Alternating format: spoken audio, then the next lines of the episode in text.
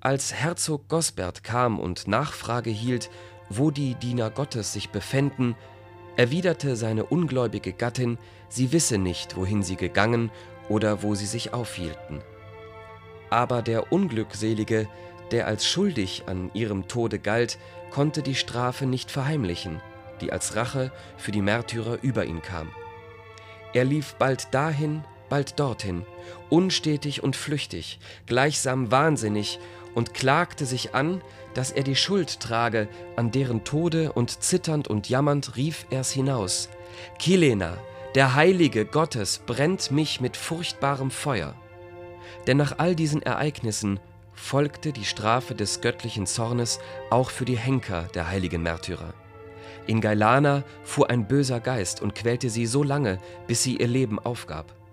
Gosbert töteten seine Diener mit dem Schwerte. Seinen Sohn Hetan vertrieb das Volk der Ostfranken aus dem Reiche. So sehr verfolgten sie seine Nachkommenschaft, dass auch nicht einer aus seinem Stamme übrig blieb. In der langen Zeit danach erhielten nach dem Willen Gottes an dem Orte, wo die Leiber der Heiligen bestattet waren, Blinde das Gesicht, Lahme das Gehvermögen, Taube das Gehör wieder. Und da der Herr so ihre Verdienste ins Licht stellte, wurden sie nach dem Rate und der Weisung des Papstes Zacharias durch Vermittlung des Erzbischofes Bonifatius von Burchard, dem ersten Bischof der Würzburger, aus ihrem Grabe ehrenvoll erhoben, zur Zeit, da Pippin, der erste König der Ostfranken, glücklich regierte